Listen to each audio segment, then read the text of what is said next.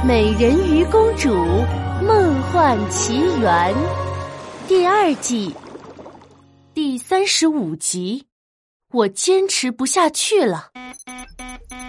看到监视器画面上失去了美人鱼的踪迹，乔夫人冷峻的脸上露出一丝恼怒：“二二幺，怎么回事？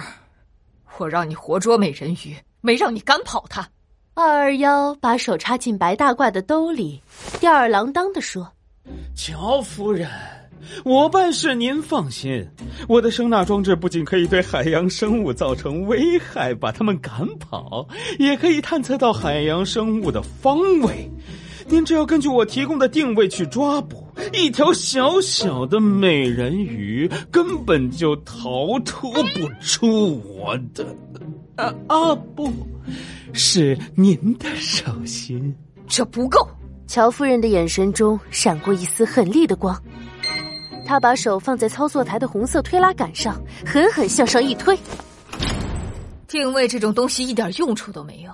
我曾见过这条粉红色美人鱼，它身上有强大的能量。我要先让它失去行动能力，再去捕捉它，才能确保万无一失。仪表盘上的数值疯狂的跳动起来。显示着声纳装置大幅增加的功率和范围，海底古怪机器猛地颤动了一下，紧接着，以机器为圆心半径几千米的蔚蓝海岸瞬间充斥着可怕的噪音。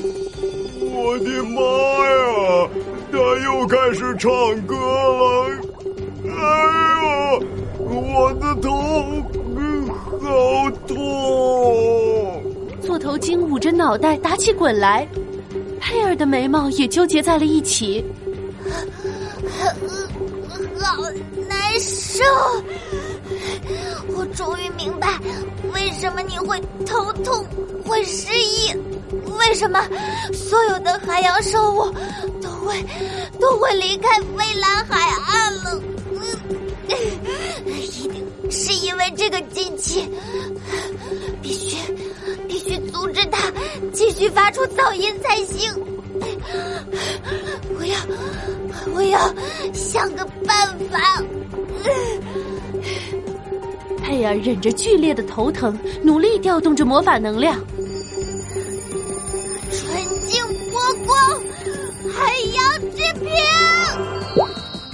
尔和座头鲸先生的周边都出现了波光闪闪的泡泡，将他们包裹在了里面。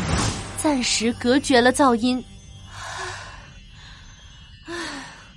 总算清静了。哼，现在就看本少女破坏掉这个可恶的噪音机器吧！佩尔游到了机器面前，摩拳擦掌，打算好好教训一下这个铁皮怪物。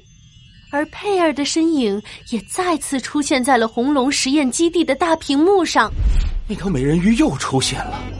看来刚才的功率还不足以让他失去行动能力，只是他为什么会游回到装置附近来？二二幺奇怪的摸了摸下巴。要知道，离装置越近，受到的伤害就越大。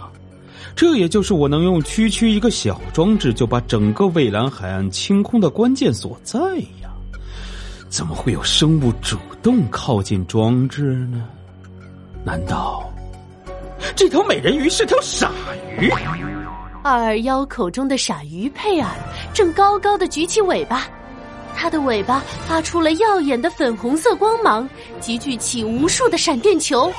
它用力一甩尾巴，天空海洋力量闪闪，美人鱼能量光波发射。机器的一根长刺被能量球击中了，长刺断裂开来，重重的落到海底沙滩上，掀起一阵尘土。Yes！什么？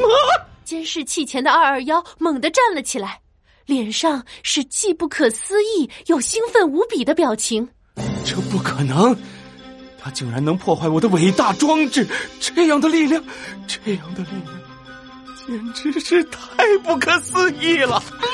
为了我的研究啊，不，我是说，为了乔夫人您，为了组织，我一定要抓到这条美人鱼。那你还在等什么？再啰嗦下去，你的伟大装置很快就是一堆伟大破烂了。是。二二幺将红色推拉杆一推到顶。好了，美人鱼，让我看看，你能撑得过我伟大装置最强的功率吗？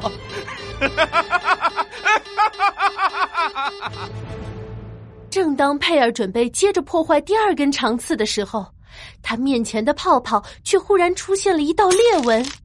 咦，这是怎么回事？我的泡泡怎么会裂开呢？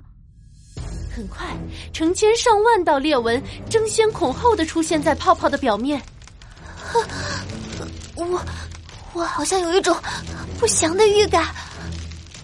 泡泡瞬间破碎开来，被隔绝在外的噪音再度进攻，充斥着佩尔的大脑。嗯疼，好疼啊！可恶！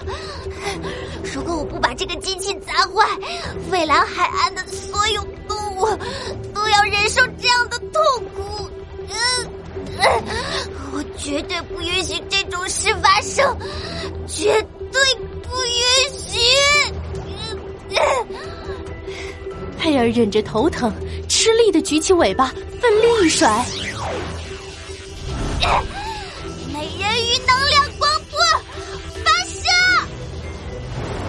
一根长刺断裂了，可是噪音却丝毫没有减弱，仍不依不饶的进攻着佩尔的大脑。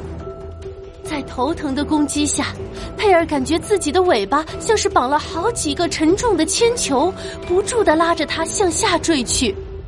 他使出了吃奶的劲儿，抬起尾巴。美人鱼能量光波机器的第三根长刺断裂了，太太疼了！越是用力攻击，我的头就越疼。在佩尔的攻击下，长刺接二连三的断裂，可佩尔也很快耗尽了体力，甚至连尾巴都有些抬不动了。他头痛欲裂，视线渐渐模糊了起来。眼前长着成百上千根刺的机器，变成了一颗大大的银色海胆，在他面前飘来飘去。佩尔麻木的一下下举起尾巴，发射出一个又一个能量球。这些刺也太多了吧！我我我坚持不下去了。我。我永远也砸不完这么多次的呀！佩我快要坚持不住了，接下来他会做什么呢？下集故事告诉你。